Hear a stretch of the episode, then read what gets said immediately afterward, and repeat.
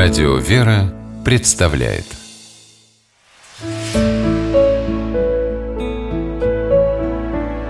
Пересказки.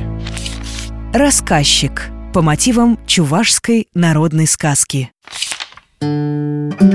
Приехал один деревенский мужичок на ярмарку и встретил в городе родственника. А тот родственник жадным был, сил нет – но все же пригласил он крестьянина к себе на ночевку. Вечером, распродав товар, деревенский мужичок отправился в гости. Подойдя к дому, он решил на всякий случай сначала заглянуть в окно, не побеспокоить бы кого своим приходом. Глядит, а его родственник с женой только что поужинали и со стола угощения убирают – Большой кувшин с медовухой поставили на печь и прикрыли полотенцем Тарелку с блинами поглубже в печь задвинули Блюдо с зажаренным поросенком засунули под кровать. Зашел гость в избу, а хозяин ему и говорит Садись к самовару, только извини, больше у нас нет ничего. Мы-то ведь сами не ужинаем, диету соблюдаем Достал деревенский мужичок из мешка свои бублики и крендельки Хозяев угостил, чаю себе налил «Расскажи нам что-нибудь, чего даром сидеть?» — говорит хозяин «Помнится, ты всегда был знатным рассказчиком Видел ли что-нибудь интересное по дороге?»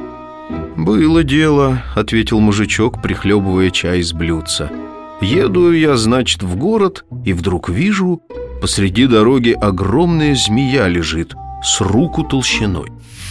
Подняла голову и шипит, как, ну, в точности, как ваша медовуха на печи.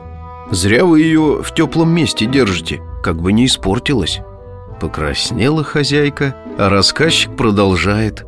И так эта змея на меня жалобно глядит, словно просит о чем-то. Оглянулся и заметил в кустах змеиное гнездо. А там маленькие змеята только что вылупились. И так их много, сидят друг на друге Примерно как ваши блины в печи. Жалко мне стало этих змеят. Шипят, пищат от голода. Достал я тогда большой круглый хлеб Чуть поменьше, чем тот жареный поросенок, что вы под кроватью прячете.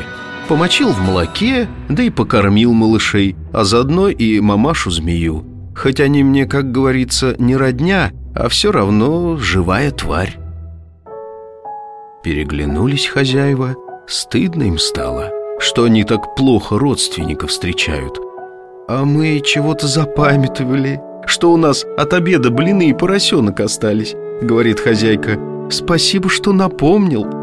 Выставили хозяева на стол все свои угощения, и вскоре за столом душевные беседы рекой полились.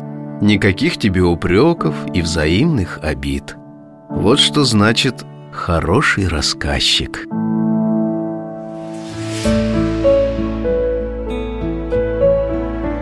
Пересказки